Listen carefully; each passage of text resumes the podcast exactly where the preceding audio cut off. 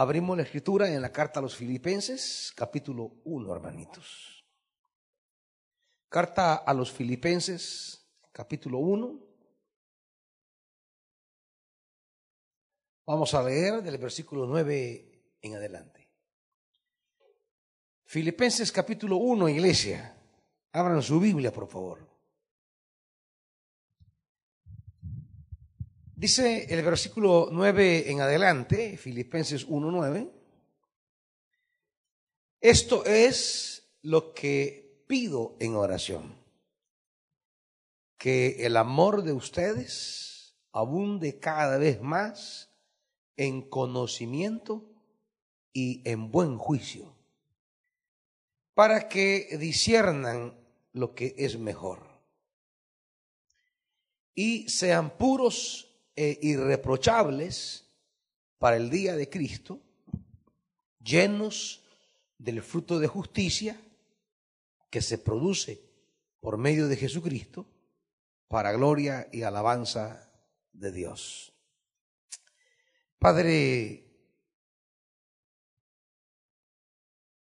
necesitamos la instrucción, la exhortación, la claridad de tu palabra.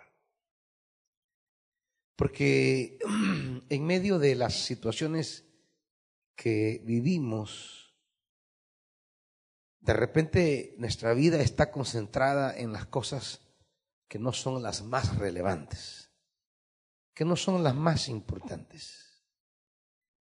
Y el Evangelio en Cristo busca que pongamos la vida en las cosas más importantes. Espíritu Santo, háblenos a la vida para no vivir los días que nos restan sobre la tierra deambulando y rebotando en las cosas que no son las de trascendencia eterna. Permítanos concentrar nuestra vida en las cosas que que de verdad apuntan a lo más relevante. Espíritu de Dios, háblenos, enséñenos, en el nombre de Jesús. Amén.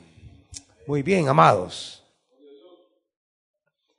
Hay, hay una estructura, diríamos, muy clara en el texto. Lastimosamente, a la hora de hacer las traducciones, es bien complicado querer mantener eh, la estructura que Pablo tiene en el texto original. Hablo del texto griego. Por tal motivo voy, a desglosar la estructura de la siguiente manera.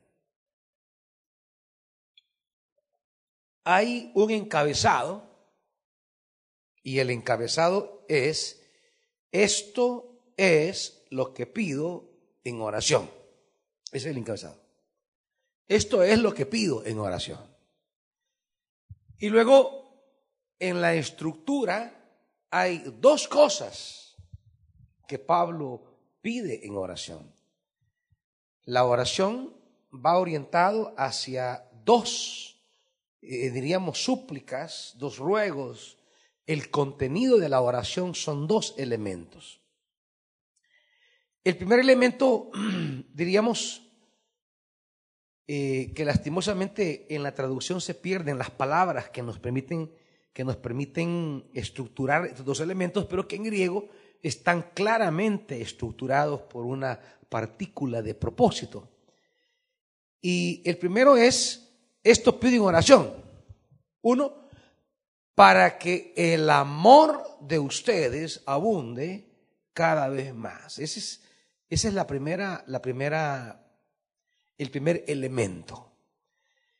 Y, cada elemento, digamos, cada parte tiene como tres componentes. En este caso, el amor de ustedes abunde cada vez más. Es la imagen como de un desbordamiento del amor.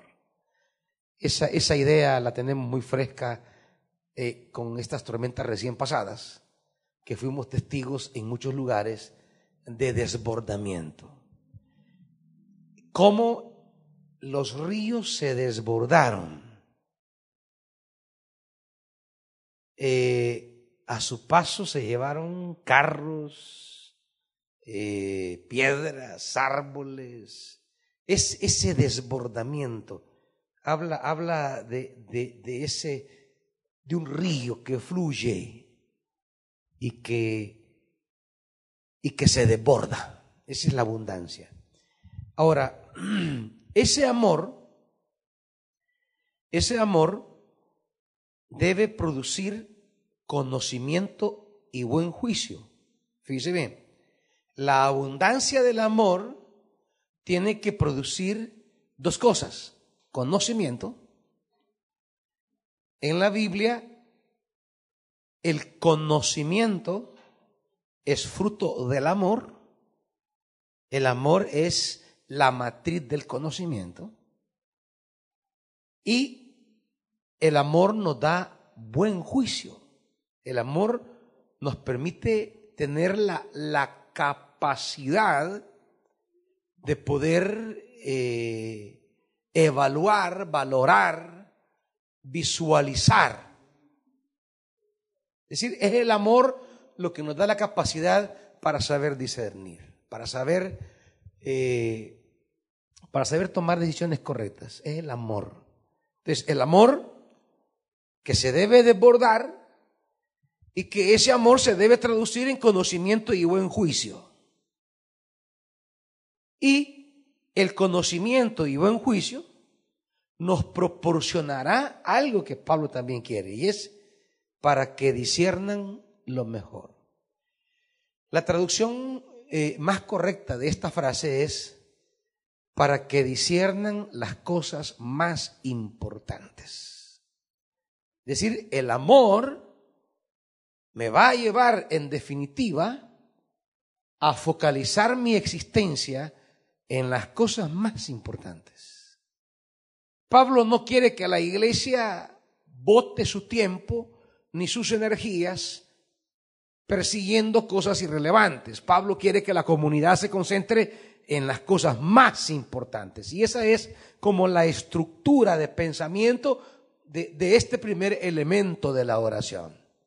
Pablo suplica a Dios que se desborde el amor en la comunidad y que ese amor se traduzca en conocimiento y capacidad de juzgar para que la comunidad se concentre en las cosas más relevantes, en las cosas más importantes. Que, sepa elegir lo mejor, que es, eh, como ya lo leeremos, lo que Jesús va a decirle a María. Ella ha elegido la mejor parte. Ese es el primer motivo de oración. Importante. Importante porque nos tenemos que preguntar, ¿y yo en mi vida me estoy dedicando a lo más importante? ¿Estoy invirtiendo mi tiempo en lo más importante? ¿De verdad estoy persiguiendo en la vida las cosas más importantes? Nos han enseñado a, a perseguir nuestros sueños. El Evangelio nos va a enseñar a perseguir lo más importante a perseguir aquello para lo cual Dios nos ha traído a este mundo. ¿Y qué será lo más importante? Ya lo veremos en unos minutos. Solamente quiero plantear este primer elemento. Creo que queda claro eh, eh, eh, el primer elemento de la oración, hermanitos. Muy bien. Vamos al segundo elemento de la oración. Cuando Pablo dice, esto es lo que pido en oración, lo segundo es, que sean hallados puros e irreprochables para el día de Cristo. Otra vez Pablo está enfocándose en la finalidad última de la existencia, el día de Cristo. No está hablando eh, eh, que nos que, que tengamos una cierta manera de ser para la premiación de fin de año, no, no. O para la entrega de diplomas. No, no, no. El creyente tiene que tener una existencia de cara al día de Cristo. Ese es el, el, el destino último, la manifestación gloriosa, sublime y plena de Jesús, en, las que, en, la, en, en la cual nos presentaremos delante de Él. Y como dirá Juan, ya lo vamos a leer, que no nos alejemos de Él aquel día avergonzados, de decir yo no estuve viviendo en las cosas más importantes. Esta segunda petición habla acerca de, de cómo hemos de ser. Ya vamos a explicar la palabra puros e irreprochables, que esto puede sonar a moralismo para algunos, pero no es lo que Pablo está pensando. Pablo está pensando en, en una existencia eh, eh, cristalina, una existencia que tenga motivaciones siempre constructivas. Cuando habla de la pureza, no está pensando Pablo en esa pureza moral a la que en, el en, la iglesia evangélica nos han acostumbrado a pensar. No, Pablo está hablando de, de una vida eh, que, puede, que puede ser a la luz del día, una, una, una una vida iluminada por la luz, que eh, no da ocasión a tropezarse, que la palabra irreprochable realmente no es, no es la palabra que se traduce, eh, ni la palabra puro, es que estas palabras puros e irreprochables tienen una carga ya eh, donde la gente cree que es de de moralidad, ese es el asunto. Son, son palabras muy ligadas a lo moral en el mundo evangélico, pero nada que ver en el pensamiento de Pablo al usar estas dos palabras. Estaba hablando de gente que vive siempre a la luz del día y gente que no se tropieza en su camino. ¿En cuál camino? En el camino que conduce hacia, hacia el día de Cristo. El creyente es un peregrino hacia el día de Cristo. Mientras vivimos sobre la tierra, estamos peregrinando para el día de Cristo. Entonces, ¿qué cosas nos impiden? ¿Qué cosas nos impiden llegar triunfantes al día de Cristo? Entonces, Pablo está, está teniendo como segundo motivo de oración que el creyente tenga una existencia que, que sea de tal manera que nada le haga eh, eh, tropezar, apartarse, retirarse de ese peregrinaje glorioso al día de Cristo. Y claro, así como en el primer elemento, aquí también hay tres momentos. Puros e irreprensibles para el día de Cristo. ¿Y qué es lo que nos hace tener eso? Bueno, la justicia. La justicia, una existencia al día de Cristo marcada por la justicia. Una justicia que solamente se produce por medio de Jesucristo. Entonces, una existencia que peregrina al día de Cristo, pero que esa existencia está marcada por la justicia.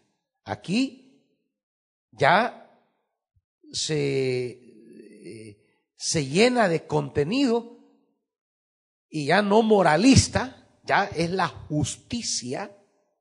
Está hablando ya de una existencia que tiene que ver con la manera en que nos relacionamos con los demás.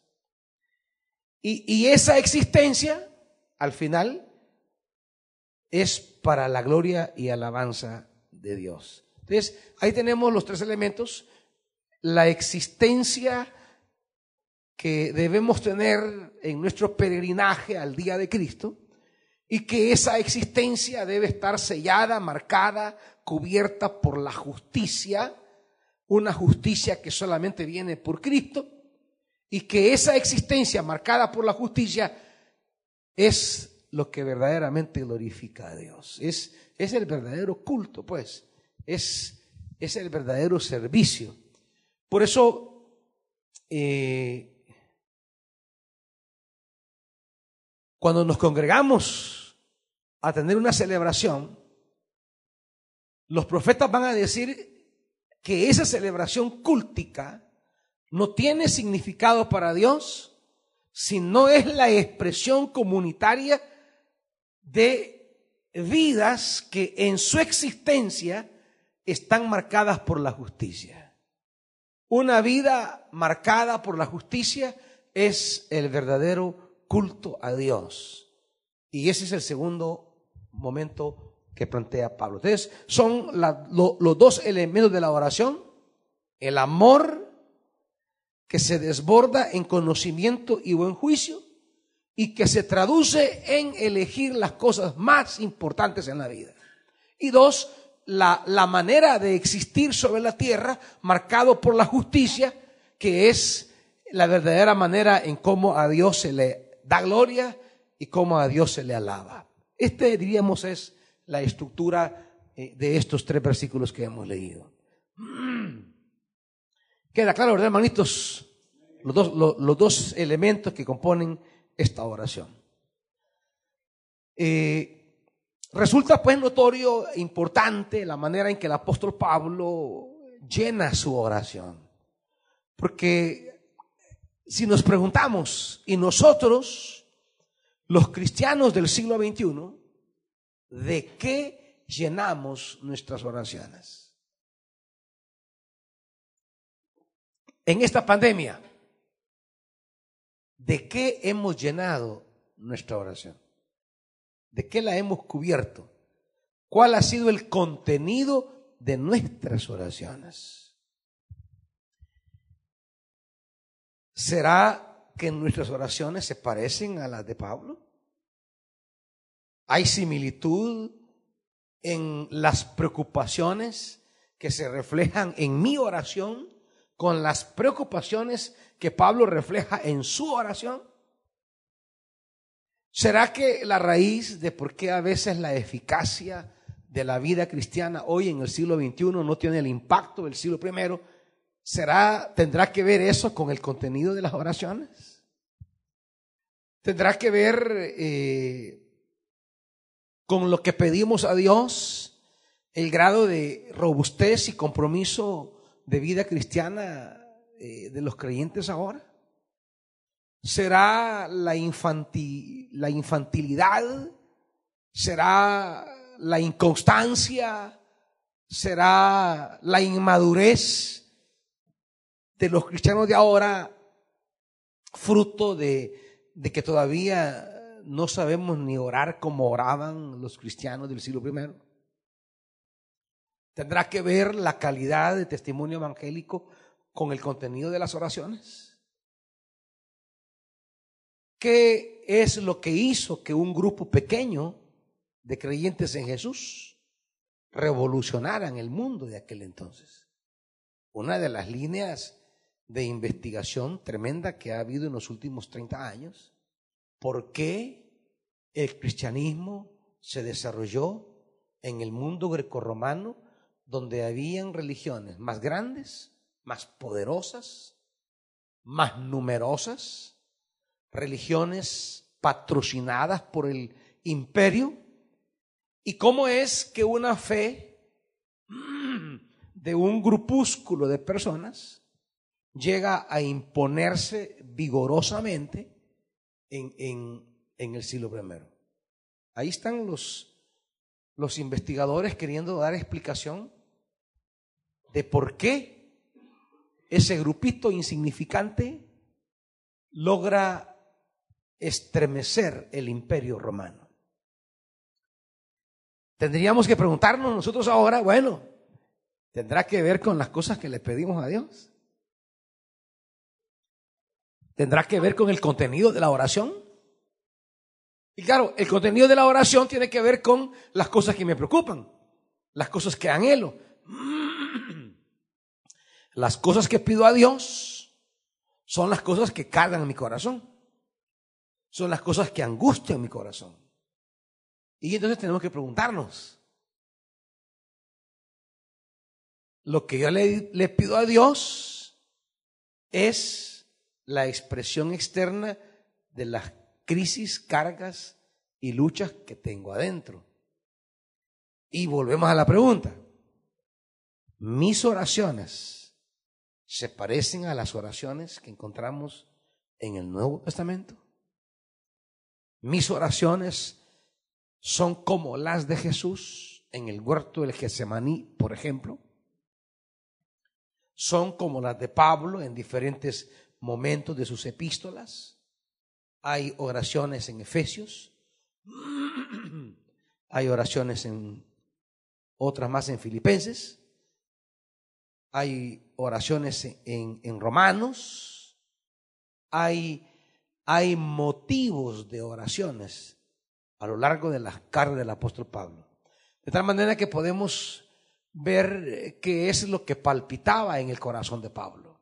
Y claro, él será heredero de esas preocupaciones a las comunidades y las comunidades van a adquirir que las preocupaciones del apóstol son también sus preocupaciones y esas preocupaciones van a provocar una manera de ser cristiano que va a estremecer el siglo primero va, las oraciones son como, eh, ¿cómo diríamos? Cuando los investigadores quieren encontrar, eh, eh, ¿cómo le llaman ellos? En investigación, quieren, cuando, cuando queremos descubrir una línea y hallamos indicadores, indicadores. La oración es un indicador de la, de la excelencia y de la robustez con que estamos entendiendo el Evangelio. Por tanto, la oración, creo yo, es un indicador que nos puede señalar por qué ese grupito de hombres y mujeres, eh, que no tenía mayor trascendencia ni social, económica, ni poderosa, cómo es que esa gente logra trascender en el siglo primero. Y yo creo que la oración es un indicador que nos, que nos demuestra. Esos cristianos tenían, tenían una cierta manera de pensar, una cierta manera de sentir, eh, una cierta manera de concentrarse en las cosas eh, relevantes e importantes y eso lo van a reflejar en sus oraciones. Y claro, ¿por qué oramos nosotros? Oramos por estrenar ropa. Oramos por tener, Señor, provéeme un buen celular, Padre. Y ni siquiera para conectarnos a la palabra, no, no, no. Solo para estar figurando y para estar perdiendo el tiempo. Solo para dar show. Puro plante, pues. Entonces, si en mi corazón yo le pido a Dios estas cosas superfluas, ¿son reflejo de qué? Pues de una vida superflua. Lo que le pedimos a Dios indica, señala el tipo de calidad que hay adentro. Entonces, eh, a veces podemos pedir y llenamos las oraciones de trabajo, salud, comida. Esto no es superfluo, pero no es lo más importante. La palabra nos quiere exhortar esta noche a poder ser cristianos que en su vida puedan definirse a partir de las cosas más importantes, a partir de las cosas verdaderamente más relevantes Aquello que,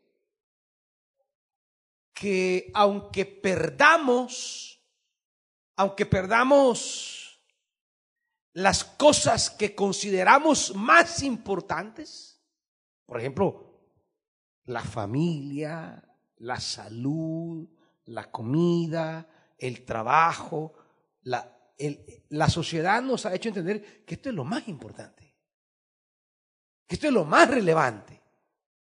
Y son las cosas que oramos y pedimos. Pero ¿son esas las cosas más relevantes? ¿De verdad? ¿Es eso lo más importante? Usted pide por su papá, por su mamá, por su esposo, por su hijo, por su hija, porque sentimos que es lo más importante. Ahora, ¿esto es lo más importante de verdad? ¿Quién nos ha dicho que la familia, la comida, la salud, el trabajo, la casa, el carro, la ropa, es lo más importante. ¿Quién nos ha dicho eso? ¿Nos lo dice el Evangelio o nos lo dice la sociedad? ¿De dónde, ¿De dónde hemos obtenido esa información? ¿Quién ha puesto en nuestra cabeza que eso es lo más importante? Y en las iglesias lo decimos con una naturalidad, que eso es lo más importante. Lo primero que la palabra nos va a enseñar esta noche, hermanitos, es que esas cosas, aunque sean buenas y necesarias, no son las más importantes. La familia es importante, pero no es lo más importante. La salud es importante, pero no es lo más importante. El alimento es importante, pero no es lo más importante. El trabajo es importante, pero no es lo más importante. De repente nos damos cuenta que hemos invertido la, la vida en cosas importantes, pero que no son lo más importante. Porque para nosotros lo más importante es lo que, lo que Dios en Cristo nos dijo que era lo más importante.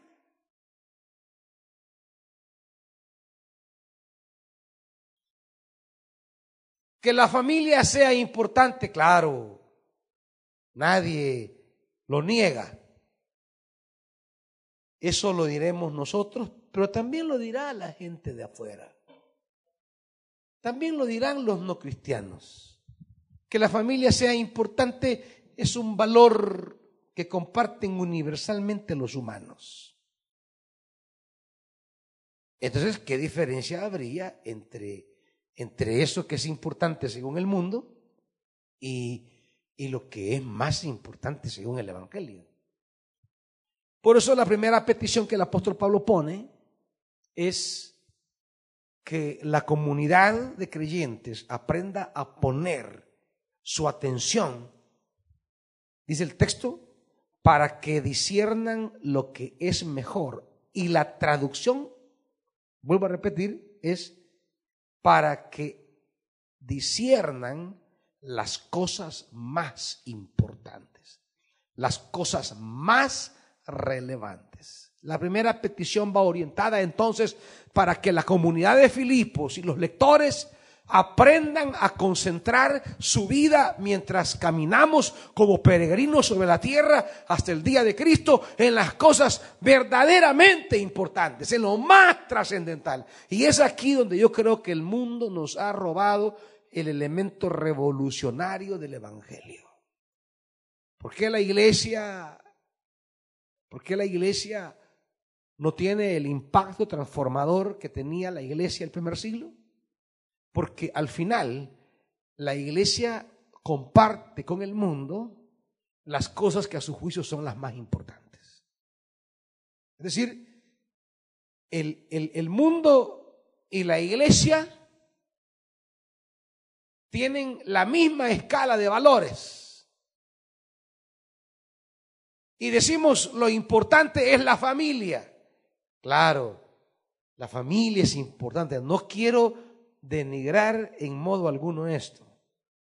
Pero Jesús y las primeras comunidades cristianas nos van a enseñar que por mucho que amaran a sus familias, para Jesús y su comunidad había algo más importante que las familias.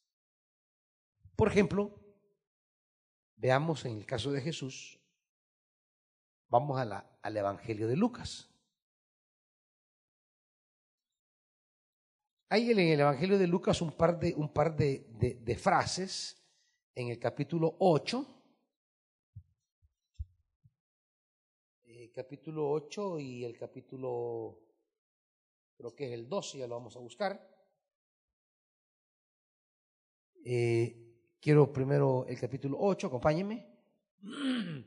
Son dos afirmaciones bien tajantes por parte de Jesús. Y dice Romano, eh, Lucas 8, versículo 19, la madre y los hermanos de Jesús fueron a verlo. Oigan, la familia. La madre y los hermanos de Jesús. Es una manera de decir la familia de Jesús fue a verlo. Así tendríamos que entenderlo hoy. Pero como había mucha gente, no lograban acercársele. Y otra vez, versículo 20, tu familia, tu madre y tus hermanos, eso significa, están afuera y quieren verte, le avisaron. Y aquí Jesús va a soltar una palabra revolucionaria. Mi familia, o sea, mi madre y mis hermanos, mi familia, son los que oyen la palabra de Dios y la ponen en práctica.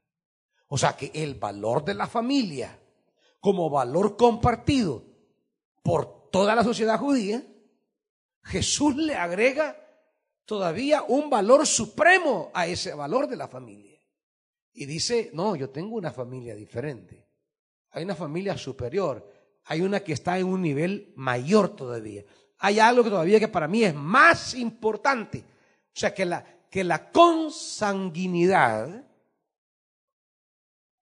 la familia biológica, dice Jesús, esa no es la más importante para mí. Esa no es mi familia. Entonces, esto, esto era revolucionario.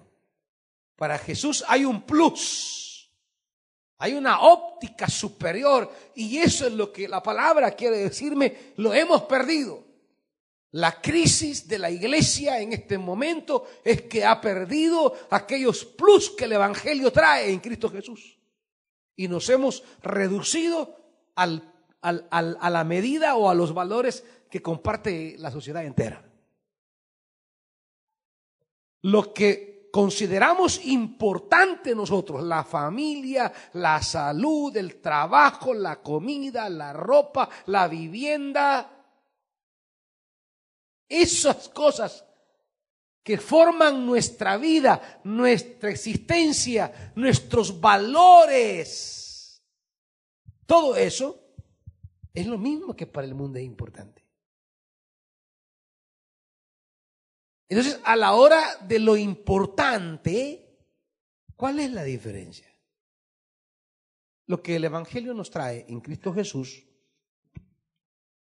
es que hay un plus. Dios en Cristo nos revela que hay cierta realidad más importante. Eh, por favor, mejor guárdenme, un cafecito.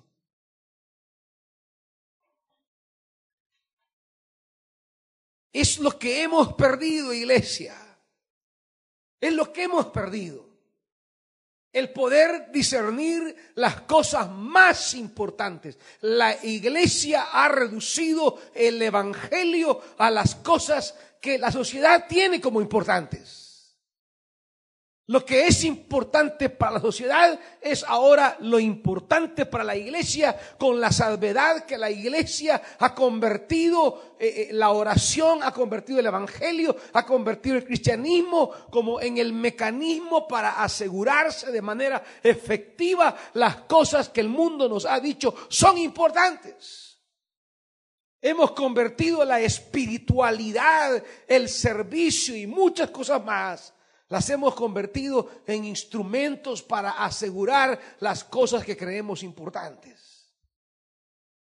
Y por eso, frente a la pérdida de esas cosas, viene el drama, ¿verdad? Frente a las pérdidas, por ejemplo, de un pariente. Se nos, se nos muere un pariente en este tiempo. ¿Y por qué, Dios? ¿Por qué? Y hacemos todo el melodrama y eh, queremos renunciar a Dios y hasta condenamos a Dios y, y hasta casi queremos maldecir a Dios. ¿Por qué? Porque creemos que Dios está para preservarme aquello que yo considero importante. Porque tenemos la idea que Dios es el guardián de las cosas que para mí son importantes.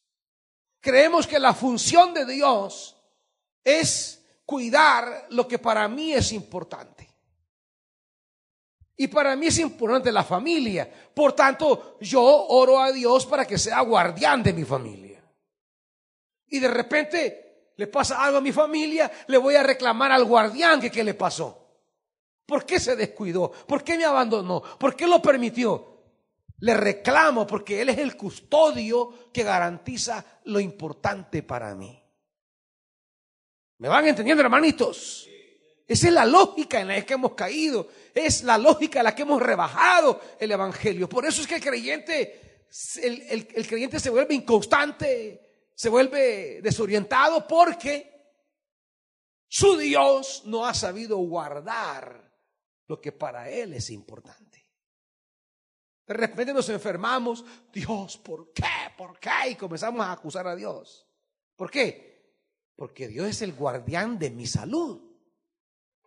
Y si me enfermo grave, quiere decir que Dios se descuidó de su función. Hemos reducido a, la función de Dios a ser el custodio de las cosas que para mí son importantes. Y por eso nuestras oraciones van orientadas a eso. Lo que la palabra de Dios quiere en primer lugar, hermanitos, es que esta noche escalemos, subamos el nivel de existencia, de valoración de las cosas y podamos descubrir desde Jesucristo las cosas verdaderamente importantes. De tal forma que, aunque las cosas que yo considero importantes llegasen a faltar, nunca van a provocar en mí descontrol, desánimo, amargura, frustración, porque estoy concentrado en las cosas más importantes. Por eso dice el apóstol Pablo en Romanos 8, acompáñenme, ese pasaje tan conocido, que realmente muchos no pueden decirlo de corazón, porque, porque justamente lo que dice allí, pues son las cosas que consideran importantes y a veces no las tienen. Dice Romanos 8, versículo 35. Para Pablo lo más importante, 35, ¿quién nos apartará del amor de Cristo? Para Pablo ese es lo sublime. El amor a Cristo o el amor de Cristo para mí, ambos sentidos de la palabra, el amor en el entorno divino, ¿quién me apartará de ese amor? Eso es para Pablo lo importante. Ese es, para Pablo lo trascendental. Por eso el tema del amor en Filipenses, que el amor abunde, eso es lo importante para Pablo, lo trascendental. ¿De qué sirve tener hermanitos bien vestiditos, pero que no aman? ¿De qué sirve? ¿De qué sirve que tenga usted un buen trabajo y que gane buen billete, pero, pero tiene un corazón rencoroso para, para, para, para, para Pablo, para Jesús, para el Evangelio? No significa nada. ¿De qué sirve que tengamos las cosas que creemos importantes, pero no estamos llenos de las cosas más importantes?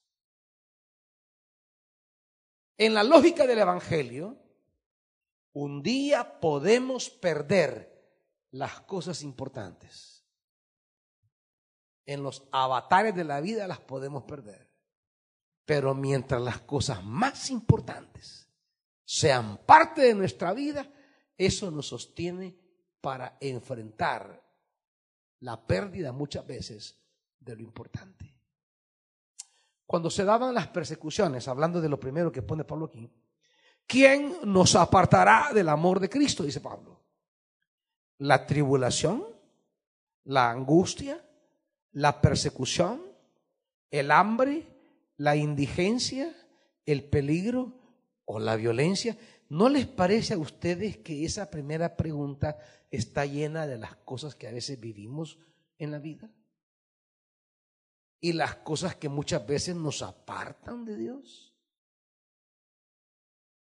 Las cosas que nos apartan del amor. Les recomendaba un día eh, un par de libros de las comunidades cristianas primitivas. Tenemos historia de la iglesia de Eusebio de Cesarea y en la historia de la iglesia de Eusebio de Cesarea, un autor del siglo IV después de Cristo, hay eh, los capítulos eh, eh, intermedios habla de los mártires, el tema de los mártires. Y convendría que hagan una lectura sobre, sobre la vida de los mártires, porque eso nos señala lo que para los cristianos cercanos a los valores de los apóstoles era lo verdaderamente importante. Eh, ahí está Policarpo, uno de los primeros mártires, discípulo de Juan, dirá la tradición, discípulo directo del apóstol Juan. Policarpo es un hombre anciano ya de 85 años, venerable, respetado.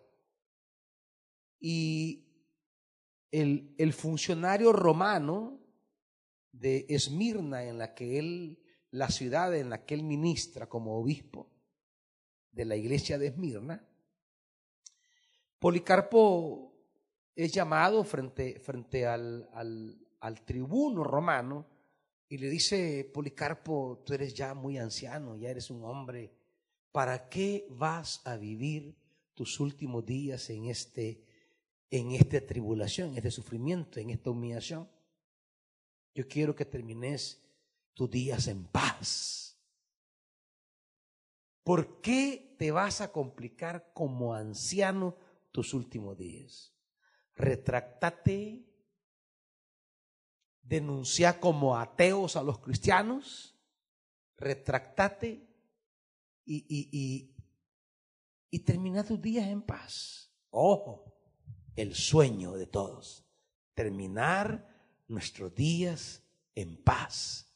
Es lo que el sistema nos ha metido en la cabeza.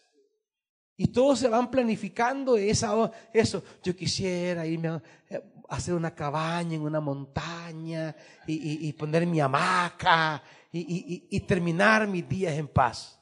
Bueno, es importante, pero no es lo más importante. Porque cuando entre lo importante y lo importante hay una disyuntiva, los cristianos jamás dudaron en sacrificar lo importante por lo más importante. Y es el problema que tenemos nosotros en la iglesia hoy día. Lo más importante ni siquiera lo consideramos como parte de nuestra existencia. Lo trascendental para Dios en Cristo ni siquiera lo consideramos como lo más vital, sino que el, el pecado, diríamos, de la iglesia hoy día es que ella ha reducido el Evangelio a, preservar los valores que la sociedad le ha dicho como importantes y ha tomado todo lo que es la fe cristiana, lo ha tomado como un amuleto para asegurarse las cosas importantes. Ha tomado a Dios y lo ha convertido en guardián de las cosas que el ser humano considera importantes. Por eso en, en, los, en, los, mártires podemos ver cómo amaban a sus hijos, cómo amaban a sus familias. Pero entre esto que era importante y el amor de Cristo, la fe en Él, la proclama de Él, ellos sabían que era más importante la misión encomendada por Cristo Jesús. Por eso esa gente impactó. Por eso esa gente revolucionó. Por eso esa gente trascendió. Por eso esa gente estremeció, porque supo, supo concentrarse en lo más importante, aun cuando eso significaba sacrificar lo importante. Tarde o temprano eso impactaría, tarde o temprano eso sacudiría, estremecería los, los cimientos. Y en efecto así fue. Pero con tanto cristianito ahora, que las cositas importantes de esta vida son para Él lo más importante. Por eso es que estamos como estamos. Iglesias aguadas, perdidas, desorientadas. Porque así están los hermanitos. si aquí, porque el novio la cortó o lo cortó, dejan el llamado.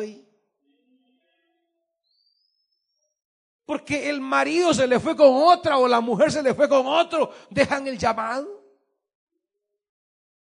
¿Qué significa entonces que eso era para ellos lo más importante y que consideraban a Dios como el custodio de su esposita, de su esposito? Y si de repente se le fue con otro, ah, Dios me falló. Dios me falló. ¿Y quién te ha dicho que Dios es tu conserje? ¿Quién te ha dicho que Dios es tu custodio? ¿Quién te ha dicho que Dios es el guardián de tus deseos? ¿Quién te ha metido esa mentira, esa falacia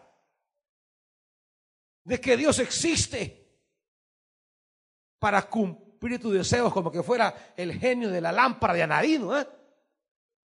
Así tenemos a Dios, hermanitos. Hemos convertido la oración como en, sobar el cielo, como sobar la lámpara y que aparezca el genio. Pídeme tres deseos. Dios como el que cuida mis deseos. Y claro, con semejante idea de Dios, su lugar y su función como custodio de mis deseos, cuando las cosas no salen como quiero, ¿qué voy a hacer? Reclamar, abandonar, encarar a ese Dios. Porque hemos hecho un Dios a nuestra medida y nuestras oraciones vayan plagadas de nuestros deseos. No estamos orando al Dios de Jesús, sino a un ídolo. Por eso la primera petición de Pablo es trascendental. Es importantísima. Porque el primer elemento de la oración de Pablo apunta a que la comunidad aprenda a, elevar el nivel de lo verdaderamente prioritario, de lo verdaderamente esencial. Hay, hay personas que forman parte de un grupo que estamos trabajando siempre. Ahí está el pastor Dagoberto Miranda, el pastor Sergio Ayala, pastores que han sido estremecidos en cosas importantes para ellos. Que, ya quisiera yo ver a tanto teologuito que critica a los pastores si son capaces de permanecer en el amor de Dios después que se les estremece el mundo, después que las bases de la vida son estremecidas, la pérdida de sus hijos, pero que ante la pérdida de lo importante, ellos viven para cosas más importantes. De tal manera que aunque el dolor los estruje, aunque, aunque, aunque la angustia los desespere, ahí tenemos también al pastor Neri, que perdió a su esposa y que aunque le significó un conflicto y una crisis, él aprendió a entender quién es y para qué Dios está con nosotros. Ya quisiera ver yo a muchos que les quitan el trabajo y ya se resienten con Dios. Y ya dejan tirados sus ministerios. Atraviesan una escasez y ya van murmurando contra Dios. Por eso Pablo dice, la tribulación o la angustia, la persecución, el hambre, la indigencia, el peligro o la violencia. ¿Qué quiere decir Pablo? Quiere decir que todas estas cosas van a formar parte de nuestra vida un día. La tribulación, la angustia, la desesperación, el hambre, la indigencia, será parte de nuestra vida un día. Ahora, voy a condicionar las cosas más importantes ante las pérdidas de lo importante. Pablo dice, ninguna de estas cosas me va a apartar del amor de Cristo. Porque para Pablo, más que tener para comer, más que tener para vestir, más que su seguridad, más que la paz, más que la tranquilidad, para Pablo el amor de Dios es más importante. Y quizás un día no tenga paz sino tribulación. Quizás un día no tenga alegría sino que angustia. Ojo, porque son cosas que usted va a vivir, hermanito. Quizás un día no disfrute de libertad sino de persecución. Quizás un día no tenga para comer sino que tenga hambre. Quizás un día no tenga ni, ni qué ponerse y con los zapatos rotos ande en indigencia. Quizás un día no tenga seguridad, sino que vive en peligro. Quizás un día no haya paz, sino violencia en su vida. En esta violencia que ha matado a tanta gente. Quizás usted un día o su familia vivirá el dolor de la violencia en este país. Ahora, ¿por qué hemos perdido esas cosas? Vamos a apartarnos del amor de Cristo. Pablo dice, jamás. Versículo 37. Sin embargo, en todo esto somos más que vencedores más que vencedores. Cuando la iglesia aprende a entender las cosas más trascendentales, más importantes, más relevantes, se presenta más que vencedora. Por eso la iglesia del primer siglo venció. Por eso venció el, el imperio. ¿Cómo va la iglesia a vencer el sistema? No, no con las armas, hermanitos. Sí, ya, ya, vimos la guerra las armas, la violencia no resolvieron nada. Porque la revolución del sistema es fruto de revolución de valores. Revolución de entender la vida, que es lo más importante. La revolución que el sistema requiere es revolución de perspectiva, es una jerarquía de prioridades y, y, por eso dice, somos más que vencedores. Más que vencedores. Por medio de aquel que nos amó. ¿Por qué no experimentamos esta, esta sensación y, y, realidad de la victoria, de ser más que vencedores? Porque, porque somos derrotados por la pérdida de las cosas importantes. Porque quiero decirles que todas las cosas que valoramos como importantes y que de hecho lo son, quiero decirles que un día se van a perder, hermanitos. O sea, todo, todo un día puede perderse. Todas las palabras que usted tiene aquí son la parte negativa de lo positivo. Violencia, paz. O sea, un día se puede perder la paz y entrar en una y, y sufrir violencia. Lo hemos vivido en la guerra y con el mundo de las pandillas. La seguridad. Un día podemos perder la seguridad. Bueno, ¿qué decir de nosotros que hemos vivido en inseguridad tantos años? Podemos perder eh, una vida digna y caer en la indigencia. De repente podemos perder entrar en quiebra, pues, en quiebra. ¿Qué tal en este marco de pandemia entramos en quiebra? ¿Qué tal, qué tal nos toque experimentar que esta pandemia nos va a traer crisis financiera y vamos a entrar en crisis y vamos a llegar a la indigencia? Pensemos en eso. Pensemos que perdemos la vida digna que anhelamos como aspiración importante y de repente caemos en la indigencia. ¿Podemos experimentar victoria en la indigencia? El mundo nos va a decir que no. Porque el mundo nos va a decir que la vida llena de servicios y bienes que ofrece el mercado es la victoria. Por tanto, si de repente no tengo nada, estoy en derrota. Claro, eso es cuando nos quedamos en el plano, en el plano de los, de los bienes y servicios que son importantes. Pero claro, si subimos el nivel, si vemos las cosas más importantes, la pérdida, la pérdida de, de, de esos bienes que nos han hecho caer en la indigencia, no va a significar derrota.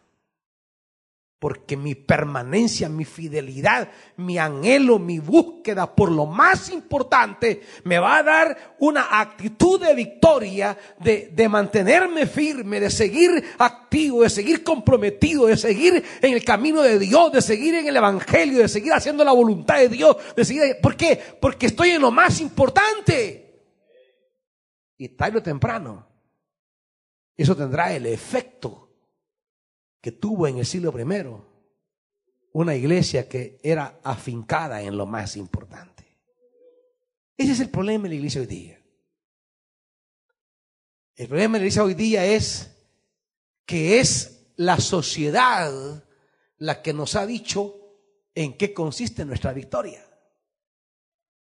Es la sociedad que nos ha dicho que estar en victoria es estar con todos los bienes que ella nos ofrece.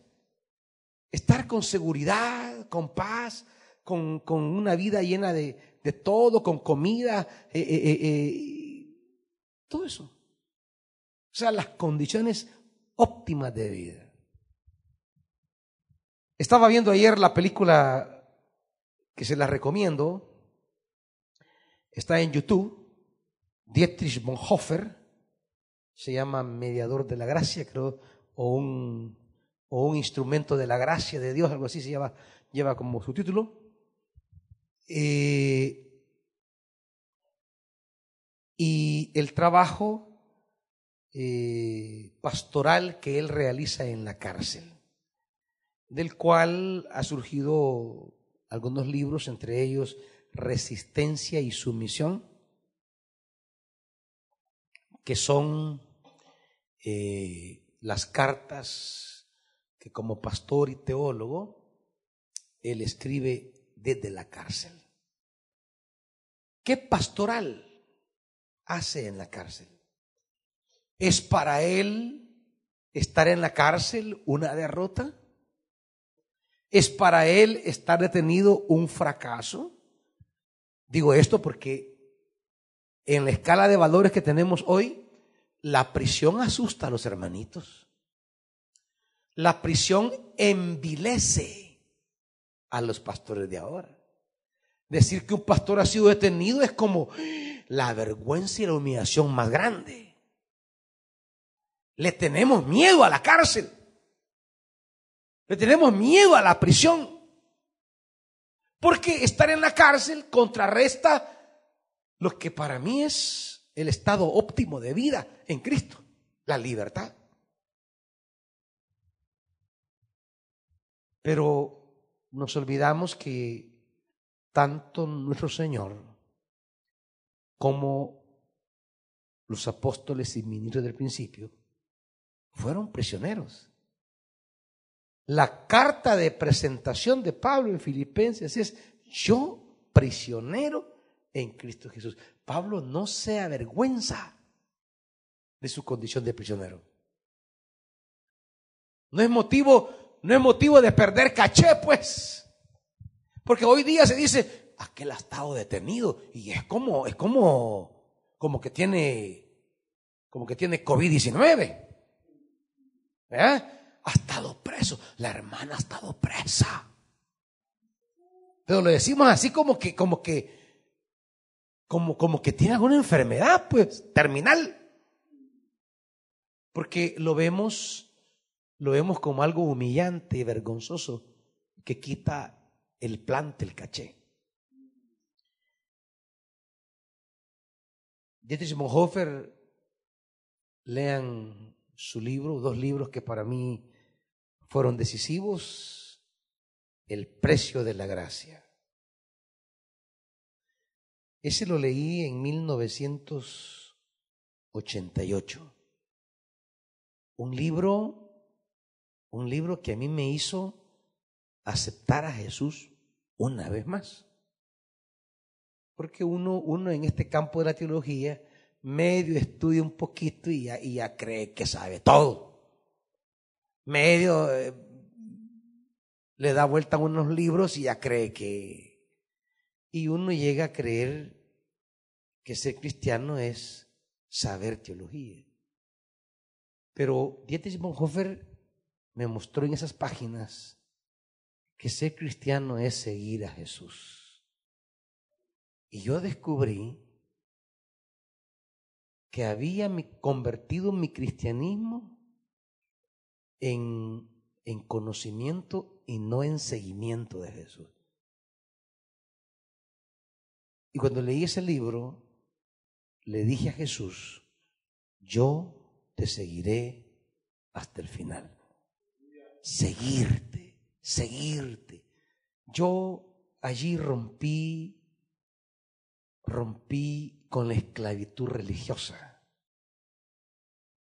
Que la moral evangélica organice mi vida, jamás.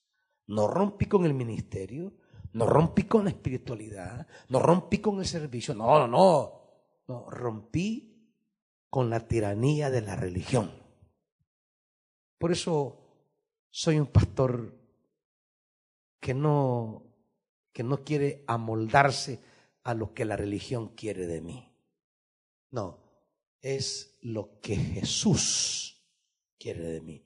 Y leí ese libro en uno de los momentos más difíciles de mi vida leí ese libro en uno de los momentos más críticos y allí entendí que aunque no tenía nada, aunque había llegado al punto más bajo de mi vida, cuando me habían cerrado todas las puertas, cuando me habían echado tierra y cuando muchos me miraban como un muerto viviente, yo entendí que la razón de mi vida era seguir a Jesús. Estuviera como estuviera en la condición que sea. La esencia de mi vida, la esencia de mi existencia era seguir y servir a Jesús. Tuviera para comer o no tuviera para comer. Tuviera para vestir o no tuviera para vestir. Estuviera en la condición interior, emocional que tuviese. Quizás en, en turbulentos momentos de mi existencia entendí que era seguir a Jesús. Seguirle hasta el final. Esas cosas son las más importantes. Por eso el apóstol es muy claro en decir, estoy convencido, 38, de que ni la muerte, ni la vida, ni los ángeles, ni los demonios, ni lo presente, ni lo porvenir, ni los poderes, ni lo alto, ni lo profundo, ni cosa alguna en toda la creación podrá apartarnos del amor que Dios nos ha manifestado en Cristo Jesús, nuestro Señor.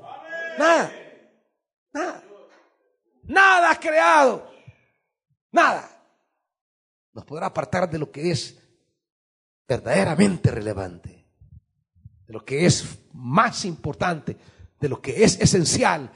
Iglesia, tenemos que recomponer jerarquías de prioridades. Tenemos que, tenemos que preguntarnos, ¿será que yo no he estado viviendo para lo más importante, sino para lo importante? ¿Será que he convertido el Evangelio en una mercancía de canje con Dios para, para, para que garantice lo que para mí es importante? ¿Será que he reducido a Dios a un mero custodio de mis deseos y de las cosas que a mí me dan tranquilidad? Porque el asunto es que aunque yo viva momentos de intranquilidad, de violencia, persecución, tribulación, Dios sigue siendo Dios. Y yo debo seguirle y hacer su voluntad, así Él no garantice las cosas que para mí son importantes. Por eso dirá Habacuc, bueno, he llegado a la conclusión, señores, aunque la higuera no florezca, aunque no haya vides, aunque no haya animales en los corrales, aunque no haya nada en, en, en el granero, yo con todo me alegraré en el Señor, que hace, dice, andar mi vida en las alturas, o sea, en las cosas más importantes. Que ha puesto mi vida en lo más relevante. Porque a veces, hermanos, hemos reducido el Evangelio a andar volando sobre tierra, andar, andar, andar en lo terrenal, pues. O sea, andamos volando bajito, hermanitos. El Evangelio es volar en las alturas. Me hace andar en las alturas, dice el salmista. Dice Habacuc. ¿Y qué son las alturas? Bueno, las alturas es que aunque a nivel de las cosas importantes en la tierra un día no estén, mi vida suspira y aspira a las cosas que son verdaderamente importantes. Iglesia,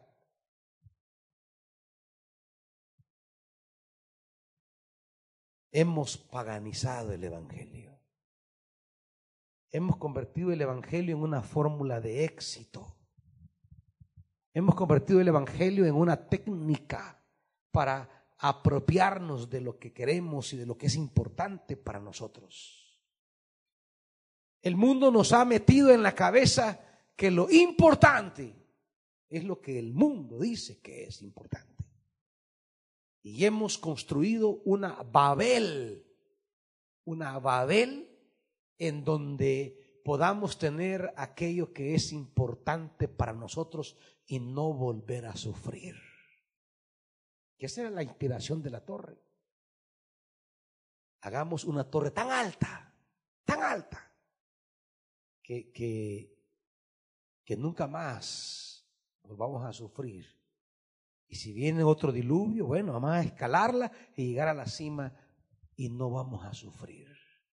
Porque el ser humano huye de las cosas que le dañan y le lastiman. Y claro, sería, no es que la vamos a andar buscando, pero el asunto es que a la vida nos llega de todo. De todo. La vida es el vivir de todas las realidades. ¿Y qué hemos hecho? Hemos convertido el Evangelio en una garantía que yo no voy a sufrir. En una, en un, en una, eh, eh, ¿cómo diríamos? Hemos convertido el Evangelio en una, en una, sí, una garantía, eso, una, una, eh, una certeza que Dios va a evitar en mí el sufrimiento. Dios está para evitar mi dolor, evitar mi enfermedad, evitar mi sufrir. Eso, hemos convertido el Evangelio en un seguro, en un seguro de que esas cosas no pasarán en mi vida. ¿Y qué le pasa a los hermanitos de hoy? Que cuando esa mentalidad que tienen de Evangelio no se cumple en la vida práctica porque llegó una desgracia a su vida, viene el rencor hacia Dios, el resentimiento. ¿Por qué Dios me lo quitó? ¿Por qué Dios no me guardó? ¿Por qué Dios no evitó? Y comenzamos a crear un mundo de mentalidad de reclamo contra Dios. como si Dios fuese mi conserje, como si Dios fuese mi custodio, el custodio de mi bienestar. Por eso los profetas, Jesús y los apóstoles nos enseñan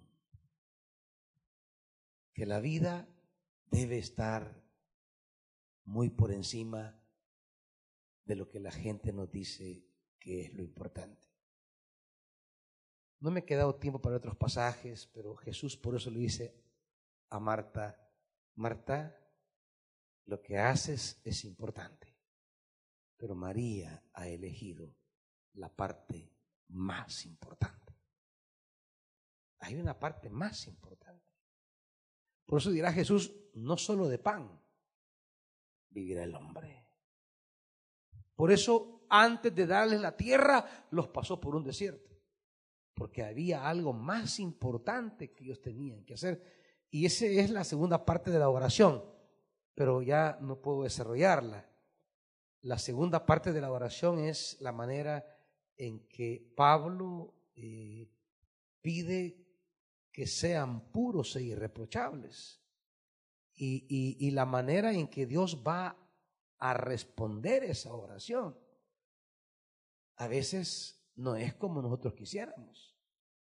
Por ejemplo, ¿cómo se logra la pureza? ¿Cómo se logra la pureza en el oro? Nosotros quisiéramos que fuera un acto de magia, que Dios quitara lo malo de nosotros, pero cuando hablo de lo malo hablo de la manera de pensar que tenemos. ¿Cómo se quita la escoria del oro, hermanitos? ¿Creen que con gel se quita? que agarre un trapito ahí de esos verdecitos que venden en los semáforos y, y, lindo. Oh, para lograr un oro puro, se somete a altas temperaturas. Y el fuego quema la escoria y deja limpio el oro. La oración de Pablo es una oración que supone que Dios nos va a someter a limpieza. Por eso el desierto viene antes de la tierra. ¿Por qué? Porque Israel debe ser limpio, limpio en su manera de pensar. Porque Israel deja atrás al Egipto físico, geográfico, pero el Egipto, el Egipto mental de valores, de pensamientos, de estructura, lo lleva a Israel a la tierra. Por eso, ¿qué es lo primero que hace Israel en el desierto? Con la bendición que agarró de Egipto, del oro y toda la riqueza, ¿qué es lo que hizo? Un becerro. ¿Por qué? Porque Egipto va adentro. Egipto no es un lugar, es una manera de entender la vida, de entender las relaciones, de entender lo importante en la vida. Egipto es una escala de valores. Israel sale del Egipto físico, pero lleva el Egipto espiritual adentro. Y antes que Dios le dé lo importante, quiere trabajar en ellos lo más importante. Por eso, la purificación del desierto es para que el corazón de Israel esté en lo más importante. Porque cuando descuidamos lo más importante, podemos echar a perder lo importante. Y ese era todo el tema de Dios. Perderán la tierra si descuidan lo más importante. Y ese es el error que tenemos nosotros hoy día. Nos concentramos en que queremos lo importante y que Dios no trabaje en nosotros lo más importante. Y el asunto es que Dios trabaja lo más importante a fuerza de, de fuego, a fuerza de formación, a fuerza de disciplina, y no nos gusta. Porque no queremos un padre, queremos un abuelito.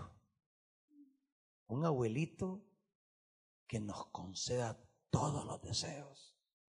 El abuelo sabe que lo que le estoy pidiendo me va a hacer daño, pero no se puede resistir a concederle el deseo. El padre, no.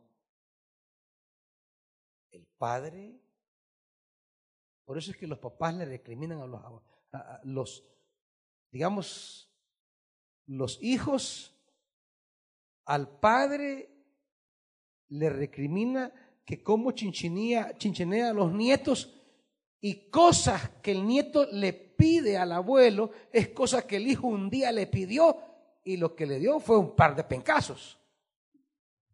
Y al nieto se deshace. Así queremos nosotros un abuelo. Pero Dios no tiene nietos, solo tiene hijos y sus procesos de formación no son fáciles. Son procesos y no es de meses, son años. Y es ahí donde muchos dejan de peregrinar hasta el día de Cristo. Porque no logran soportar los procesos, no logran soportar los años, se desaniman, quedan tirados a lo largo del camino y no logran crecer, purificar su mentalidad, su corazón, quieren disfrutar de lo importante sin quitarse de su corazón las cosas que dañan y arruinan y hacen tropezar, que es lo que explicaba al principio que significa la palabra irreprochable. Están llenos de cosas que los hacen tropezar y por eso tropiezan. ¿Y qué quiere Pablo en segundo lugar? Bueno, lo que Pablo quiere es cristianos con una pureza de corazón, como dijo Jesús, en cuanto a sus intenciones, en cuanto a, su escala de valores, en cuanto a, a cómo ese corazón está centrado verdaderamente en Dios, marcado por la justicia, que esto es lo que traerá gloria a Dios. Iglesia, quizás hemos sido parte de, de esa generación o legión de cristianitos que sirven a Dios sin da de comer, de vestir, trabajo y salud. Amor, paz. Y que si no nos va de esas cosas, entonces, ¿para qué me sirve? ¿Para qué tengo a Dios si no tengo nada de eso? Los apóstoles y Pablo nos enseñan que podemos no tener ninguna de esas cosas, pero que Dios sigue siendo Dios y yo sigo siendo su hijo y debo seguirle y servirle, que eso es lo más importante. Los mártires los reunían y decían, bueno, usted se va a ir para España deportado. Usted se va a ir para el norte de África deportado. Usted para la zona de China deportado. El imperio romano rompía el núcleo familiar como castigo de una familia que no adoraba a los dioses de Roma, sino que confesaba a Jesucristo. Y los padres y los hijos se despedían sabían que nunca más volverían a verse en esta tierra, que eran deportados a diferentes rumbos porque el imperio creía que así rompía la fe, rompía el amor. Y los cristianos asumían con valentía y determinación el precio de, de las cosas más importantes Aquí medio le tocan al hijo, medio un problema con la pareja y, y, y están tirando todo y renegando de Dios. Por eso estamos como estamos. Porque somos iglesia que no ha aprendido todavía a vivir en lo más importante. Vamos a orar, hermanitos. Vamos a pedirle a Dios, Padre, Enos aquí, delante de ti, conscientes del llamado que la palabra nos ha hecho esta noche, desnudando a veces la realidad que hay detrás de un aparente buen cristianismo, lo que hay muchas veces es un paganismo. Detrás de un cristianismo respetable no hay nada más que coincidencia con los valores del mundo. Y tu palabra nos, nos muestra, nos revela esta noche que solo una iglesia que aprenda a, a, lo más importante, a lo más relevante, que aprenda que aunque no tengamos lo que el mundo nos presenta como importante, somos llamados a seguir y a servir a Jesús en toda circunstancia. Quizá un día comiendo rico y en abundancia. Quizá en un día no teniendo nada más que algún churro por allí. Quizá un día vistiendo buenos trajes. Quizá un día harapiento. Quizá un día en un medio de transporte, quizá un día a pie. Pero que la experiencia de victoria no está supeditada a ninguna condición de la que el mundo nos ha enseñado que es una vida de verdad. De verdad.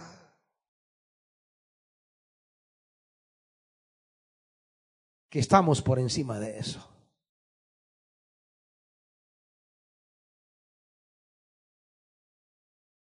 Que el Evangelio nos hace vivir muy por encima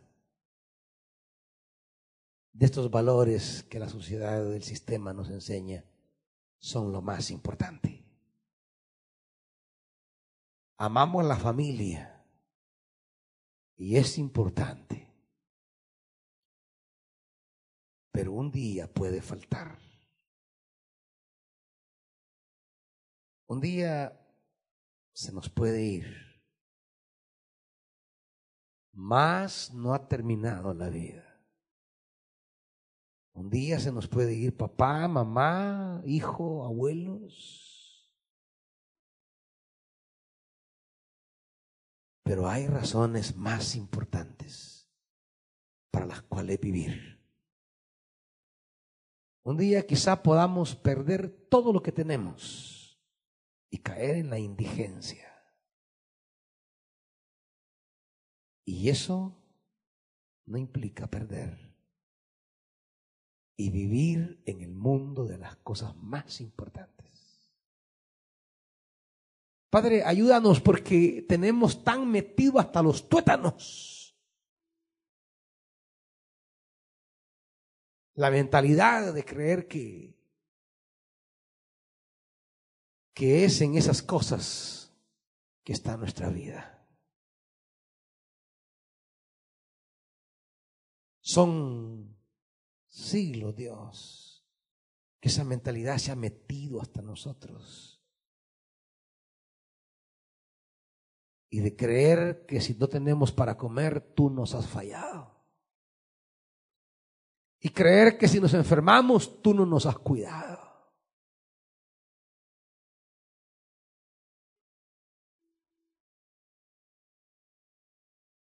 Pensar que si no veo que avanza mi vida en, niveles de éxito, creer que tú no tienes un plan para mi vida.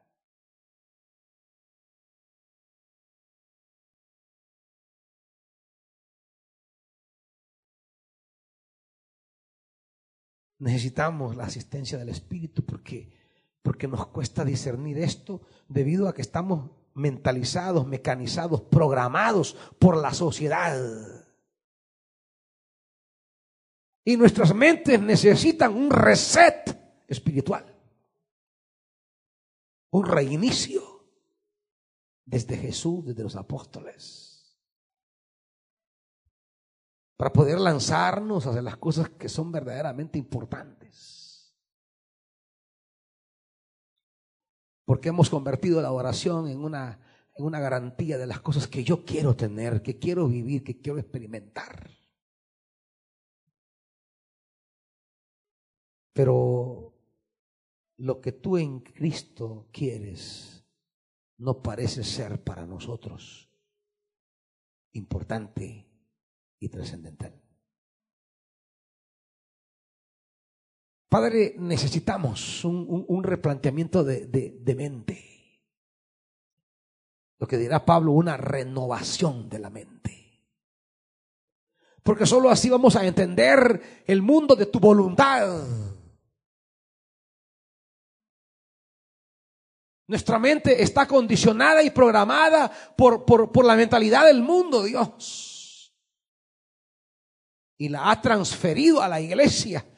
Y la iglesia ha convertido el Evangelio en un sistema que garantiza lo que el mundo dice que es vida.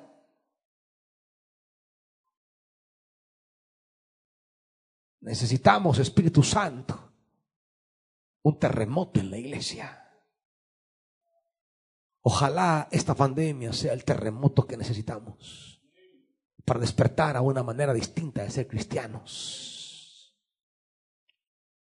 Quizá en esta pandemia podamos descubrir que podemos perderlo todo, aún la vida, pero que no significa que perdemos lo esencial y lo fundamental de la vida.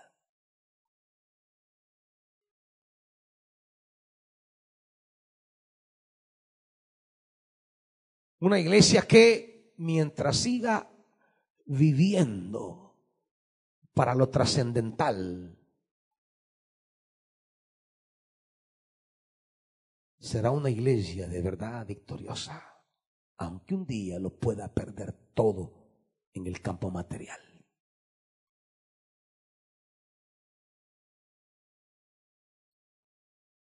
Padre, estas cosas no son fáciles de entender porque el mundo nos ha programado.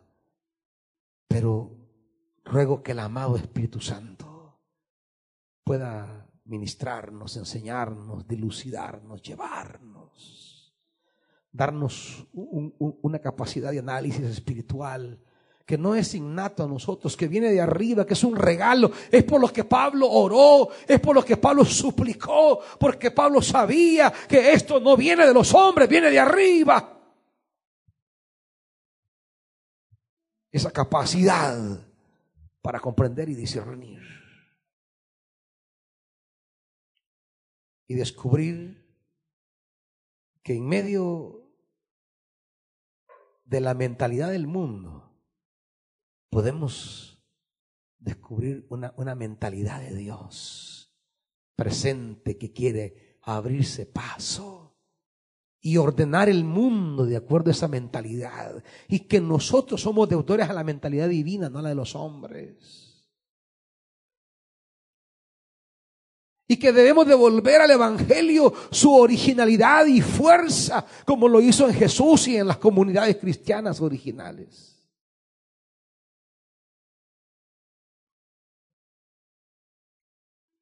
Hemos venido a hacer una copia así, bien, quizás como de carbón, Dios, que ya ni refleja realmente lo que era el Evangelio. Por eso te pido, Dios, que, que en el nombre de Jesús nos ayudes a aprovechar estas crisis que estamos viviendo para poder escuchar tu mente tu pensamiento. Que no sea solo tragedia, que sea una experiencia de, de remoción de cosas que se han afincado en el corazón y que están equivocadas, distorsionadas. Que este tiempo de pandemia sea un estremecimiento para descubrir que solamente se va a perder o se puede perder aquello que no es lo inconmovible. Que una pandemia se puede llevar lo movible, pero jamás lo inconmovible. ¿Y cómo vivir en lo inconmovible? No hay circunstancia humana que pueda arrastrar lo inconmovible. Y es ahí donde debemos vivir. Es ahí donde debemos poner la vida, el alma, el corazón, la existencia en lo inconmovible. Porque hemos puesto el corazón en el reino conmovible. Espíritu, ayúdanos a poner el corazón en el reino inconmovible.